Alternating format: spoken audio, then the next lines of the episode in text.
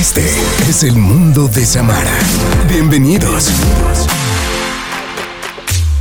Bienvenidos a todos al mundo de Samara. Qué bueno que estén aquí escuchándome en este mi primer podcast. En realidad es la primera vez que lo hago y quiero que ustedes tengan un poquito de amor por mí y no me juzguen, no me critiquen si me equivoco de pronto en algo. La primera vez siempre es difícil, los comienzos son muy complicados, pero hoy les prometo que voy a darlo todo de mí para que ustedes se diviertan, para que aprendan. Así que bienvenidos, yo soy Samara Haidar Haidar, soy de Colombia y quiero contarles que hoy en el mundo de Samara vamos a hablar de una artista completa, perfecta, divina. Con ustedes hablaremos de la historia de Selena Quintanilla Pérez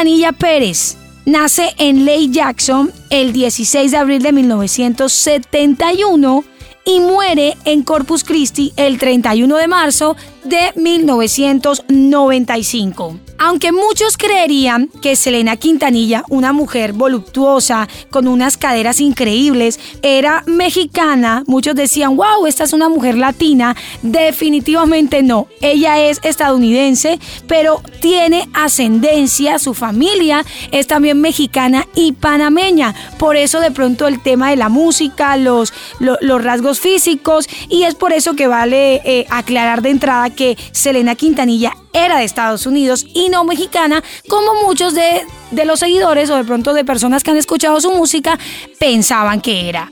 Con esto voy a dar la introducción que hacía Selena. Bueno, Selena Quintanilla era llamada la reina del Tex-Mex, cantaba ranchera, baladas, pop latino y lo más espectacular o, o como digo yo, lo que, lo que le dio el éxito total, la cumbia. Además de eso, también era no solamente cantante, sino diseñadora, empresaria, actriz, de todo. Esta mujer hacía de todo, así que con este pequeño resumen de quién era Selena Quintanilla, que creo que estuvo de más porque ustedes muy seguramente saben quién era, yo les voy a contar un poquito de la historia, de la trágica historia de Selena Quintanilla. Nace en el matrimonio de Abraham Quintanilla Jr. y Marcela sus padres emigraron desde México hacia los Estados Unidos. Es por allí donde les contaba que, bueno, ella tiene en su sangre eh, mexicana y también panameña. Eh, ¿Qué les cuento? Pues hablemos un poquito de religión. ¿Cuál era la religión de Selena Quintanilla? Dejó la religión católica y se convirtió en testigo de Jehová, por lo cual fue criada con los principios de esta relación. Son datos curiosos que tal vez de pronto no conocías y por eso son importantes y relevantes dentro de esta historia. El comienzo de Selena como cantante fue como a los nueve años. El padre vio en ella un talento en el canto increíble. Hay que decir que Abraham Quintanilla tenía una banda que se llamaba Los Dinos, que a pesar que eran muy buenos, no tuvieron tanta fama, así que creo que el sueño frustrado del padre de Selena lo vio reflejado en ella al escucharla cantar. Hay una película, mi gente, que ustedes pueden encontrar y pueden verla porque allí cuentan la historia de Selena Quintanilla también, pero después de este podcast van y la buscan, creo que está en Prime Video, ahí la pueden ver para que se enteren un poquito más de esta historia tan divertida, pero también con un final muy trágico. No me queda más si tu regreso y sería. El nombre de la banda que el papá decidió colocarle a Selena y sus hijos porque ahora sus otros hijos también eran músicos y él quiso conformar una banda llamada Selena y los Dinos. Así se llamaba la banda. Yo vuelvo y les digo que creo que el sueño frustrado de Abraham Quintanilla lo vio reflejado en sus hijos. Entonces nace esta banda con eh, Selena, sus dos hermanos y se llamaban Selena y los Dinos.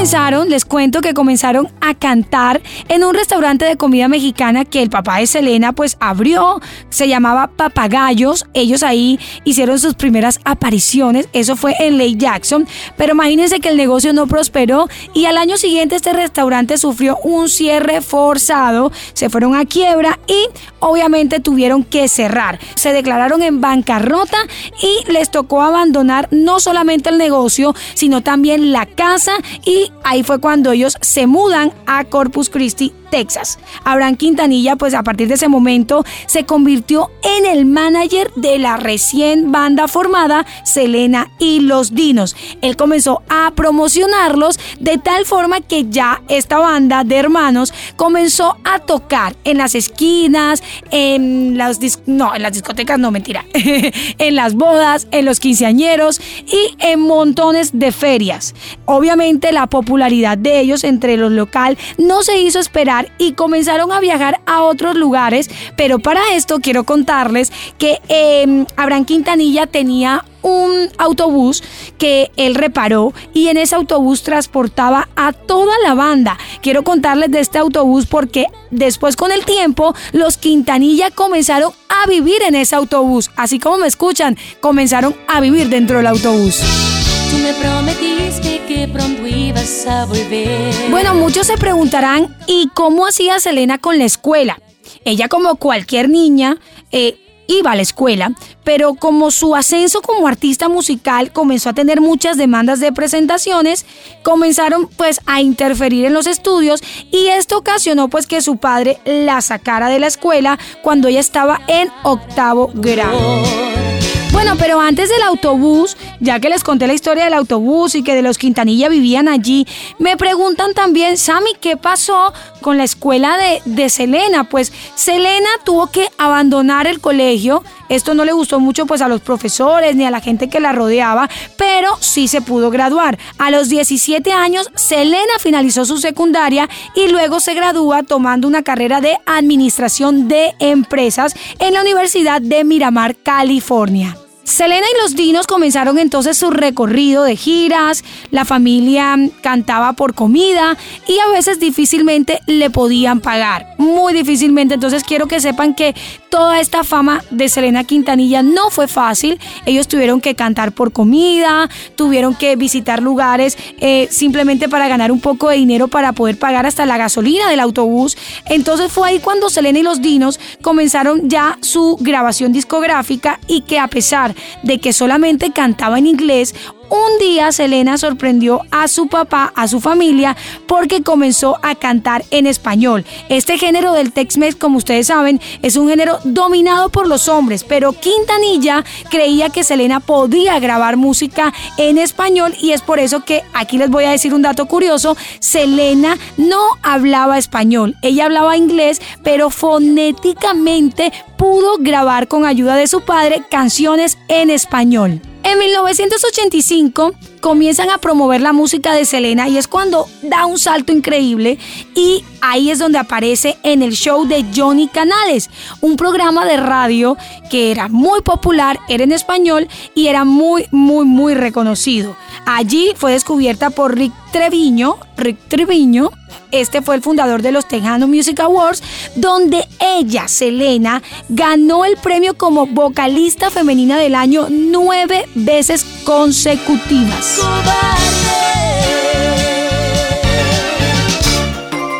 Luego de todo esto que les acabo de decir, en 1989 aproximadamente, el sello latino EMI firma el contrato con Selena.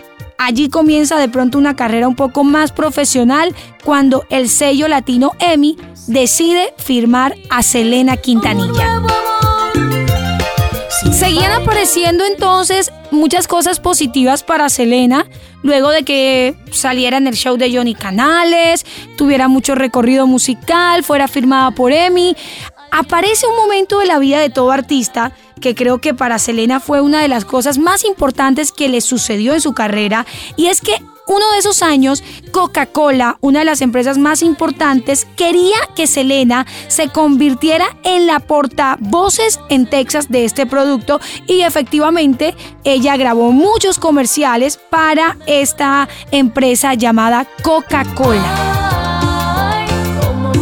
Ese mismo año, Chris Pérez se había unido a la banda de Selena y los Dinos y usted se preguntará, ¿y quién es Chris Pérez? Pues aquí comienza una historia de película de amor. Aquellos que les encanta el romance, les cuento que él se une a la banda como guitarrista, pero Chris Pérez y Selena comienzan a sentir una atracción física muy fuerte y hace que ellos tengan un romance a escondidas de sus padres y obviamente también de toda la banda. Luego de esto, siguen con su romance a escondidas, pero Selena lanza un álbum, Ven conmigo, que tiene muchas canciones, pero entre esa, una que le daría la popularidad más grande en México y es Baila esta cumbia. Con esta fue lanzada y definitivamente en México y en muchas partes comenzó a tener mucha, mucha fama. Baila esta cumbia, ritmo, las cosas buenas que le sucedían a Selena Quintanilla no dejaban de pasar. Era como si la historia de repente comenzara a tener un giro donde después de pasar, de trabajar por, por comida, cantar por comida en ferias, en, en lugares como quinceañeros, en las esquinas de las calles, comenzó a tener fama y también comenzó a tener suerte en el amor. Entonces creo que era como si la curva del éxito comenzara a tener forma en la vida de Selena y los Quintanilla. Pero ese mismo año conoció a la villana de esta historia, Yolanda Saldívar. Yolanda Saldívar fue a pedir la aprobación a Abraham Quintanilla, el padre de Selena, para formar un club de fans en San Antonio donde ella sería la presidenta. Obviamente esto sonaba muy bien ya que permitiría tener un grupo de personas que siempre estarían dispuestos a escuchar y a seguir a Selena. Entonces en ese momento Yolanda Saldívar que nadie sospechaba nada malo de ella, se convirtió en la presidenta del club de fans de Selena y no solamente eso, comenzó a tener tanta afinidad con la familia que llegó a ser amiga personal de Selena y a ganarse la confianza de todos los Quintanilla. Empezaron a seguir los números, los aumentos, los billboards, premios, videoclips, y Selena comenzó a llenarse de lo que tanto su padre había soñado para ella y era reconocimiento. Reconocimiento, dinero, fama. Oye, les quiero contar algo. Toda la ropa que Selena Quintanilla usaba, o la gran mayoría, era diseñada por ella. Es decir, por eso al comienzo de este podcast les dije que ella no solamente era cantante, sino que también se convirtió en diseñadora, en empresaria y en actriz. Pasó el tiempo y Selena seguía lanzando álbumes, éxitos tras éxitos, canciones venían y convirtiéndose en una de las artistas más influyentes de la música latina. Hacemos un pare para decir que en esta canción, en esta canción que Selena Quintanilla lanza, es lo que la convirtió en lo que Selena es hoy. ¿Se acuerdan de canción de esta canción como La Flor? Sin embargo, bueno, en ese momento la historia de Selena se divide en dos y es por eso que Como la Flor es una canción que se convierte en la canción insignia de Selena. Como les decía, esta canción fue declarada el comienzo de Selena, la carrera y el comienzo de Selena. Comenzaron los premios, la canción fue mm, rápidamente ocupando primeros lugares, muchos premios. Sin duda alguna, Selena comenzó a brillar como la estrella que era. Me preguntarán y me dirán, bueno, Samara, ¿por qué dijiste al comienzo de este podcast que Selena era actriz? Pues en 1993 fue invitada por un productor mexicano a ser parte de una de las novelas mexicanas más importantes de la historia. No manches, güey se la llevaron a actuar. Sí, estuvo en una producción llamada Dos Mujeres, Un Camino, que creo que muchos de ustedes la recuerdan y si no la recuerdan, pues la buscan en Google porque seguramente van a decir, wow, sé quiénes son los actores que están ahí y Selena Quintanilla hizo parte de esta novela. No me queda más que perderme en un abismo de tristeza. Hay un dato curioso dentro de esta, de esta historia y es que Saldívar continúa estando al lado de ella, ahora no solamente como la presidenta del club de fans o como su amiga, sino que Saldívar también comenzó a manejar las tiendas de Selena Quintanilla. Como ustedes saben, el tiempo de pronto no le daba y Saldívar, quien se había ganado la confianza de los Quintanilla, se puso al frente de esta nueva de esta nueva faceta de Selena. Lo que hoy. Ese mismo año lanzó su cuarto álbum, el álbum de Amor Prohibido, canción que debutó como número 3 en los Billboards y se convirtió en el segundo álbum texano en tener muchísimas ventas. Fue el segundo en vender 500 mil copias y convirtiéndose en uno de los álbumes más vendidos en los Estados Unidos. Amor Prohibido tenía muchas canciones, entre esas estaba Bidi Bidi Bom Bom, No Queda Más, Fotos y Recuerdos y obviamente la canción Amor Prohibido. Este álbum tuvo muchas nominaciones, muchos premios, videoclip. La carrera de Selena estaba en la cúspide.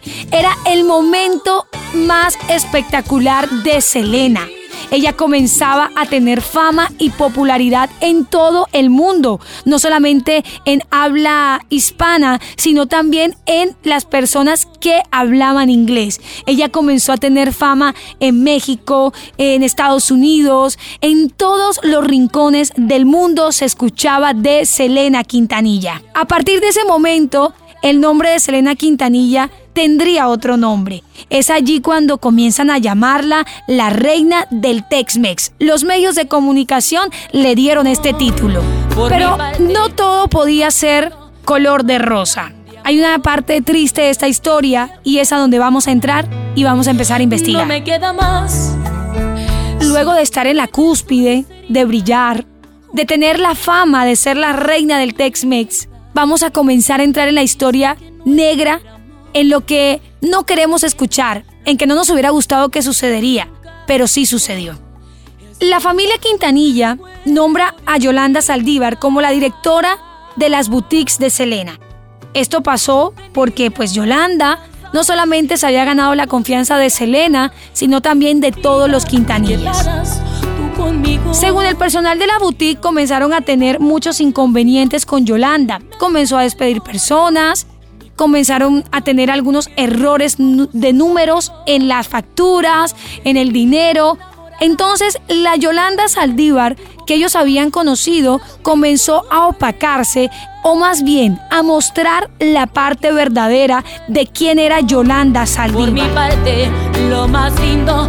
Pasó el tiempo y las irregularidades seguían continuando. Tanto así que les cuento algo. Abraham Quintanilla comenzó a recibir llamadas llamadas, correos, cartas de aficionados que reclamaban el pago que le habían realizado a Saldívar.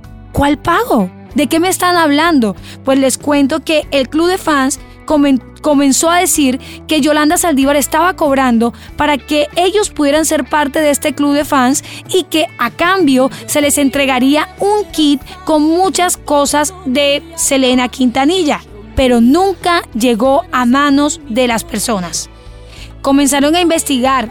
Efectivamente, descubrieron que Saldívar estaba haciendo cosas ilegales. Ese mismo día confrontan a Saldívar, Selena y su hermana. Tuvieron discusión, hablaron. Sin embargo, Selena ese mismo día la despide. Despide a Saldívar, le dice que no quiere trabajar más con ella y allí queda esta parte de la historia.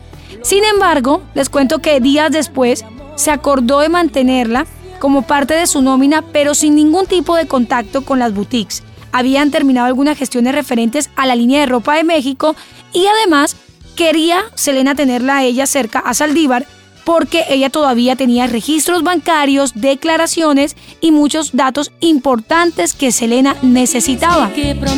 Pasa el tiempo, unos días, y el 31 de marzo de 1995, Selena decide reunirse con Saldívar en un motel. Allí Selena, en este motel, le exige a Saldívar otros documentos financieros que no estaban en la bolsa plástica que Saldívar le había entregado días antes. Cuentan las personas que estaban en el motel que en la habitación donde estaba Saldívar y Selena comenzaron a escucharse gritos, una muy fuerte pelea, pues se escuchaban reclamos tanto de Selena como de Saldívar. Saldívar sacó un arma de su bolso, un revólver, y sin ningún miedo apunta hacia Selena, quien le había dado la oportunidad de ser parte de sus negocios, que aparte de eso le había dado un título de amiga y también había sido la presidenta del club de fans, ve cómo Saldívar, una persona de confianza, apunta contra su vida. Selena intenta huir rápidamente, pero antes de salir de la habitación, Saldívar disparó. La bala alcanzó a impactar el hombro inferior derecho, rompiendo una arteria y causando una severa pérdida de sangre. Rápidamente Selena corre a una herida, llega al vestíbulo del motel, dejando un rastro de sangre durante todo el, recorrido y allí mismo se desmayó. Pero antes de desmayarse, Selena alcanza a delatar a Saldívar como su agresora y dio el número de la habitación donde la habían disparado. Los trabajadores del lugar la socorrieron, llamaron automáticamente una ambulancia y Selena fue llevada al hospital. Mientras tanto, ¿qué pasaba con Saldívar? Se metió en su camioneta y trató de huir del motel. Mas fue vista por una patrulla de policías y duraron horas intentando sacar a Saldívar de la camioneta para que no se fuera a la huida. En otro escenario, Selena fue trasladada al hospital central, fue sometida a una intervención quirúrgica y después de 50 minutos de cirugía, los médicos se dieron cuenta de que el daño de la arteria perforada de Selena era irreparable. En ese momento, siendo la 1 y 5 de la tarde, Selena fue declarada muerta por pérdida de sangre y por un paro cardiorrespiratorio. Se realizó la autopsia ese mismo día y se reveló que si la bala hubiera estado una milésima más arriba o una milésima más abajo, la herida hubiera sido menos severa.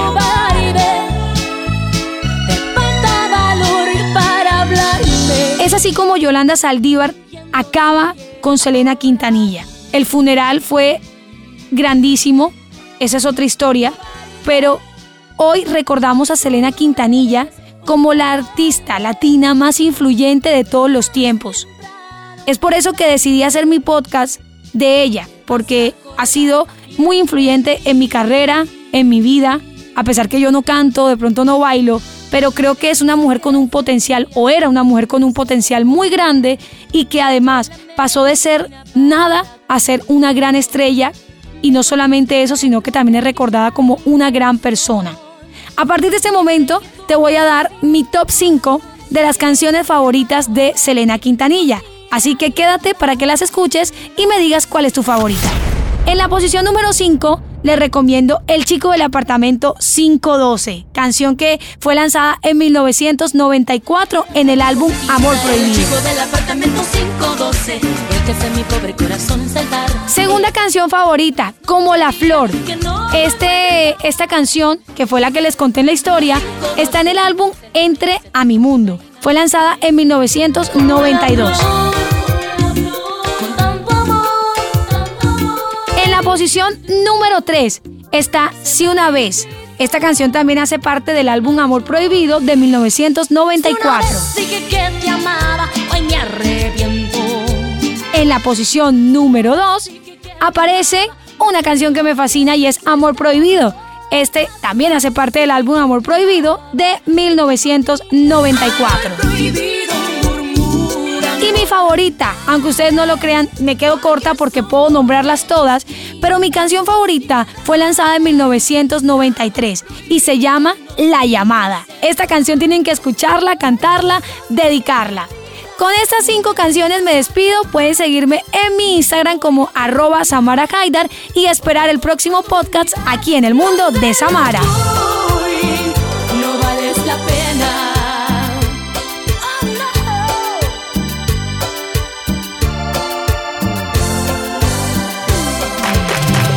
Fue El Mundo de Samara.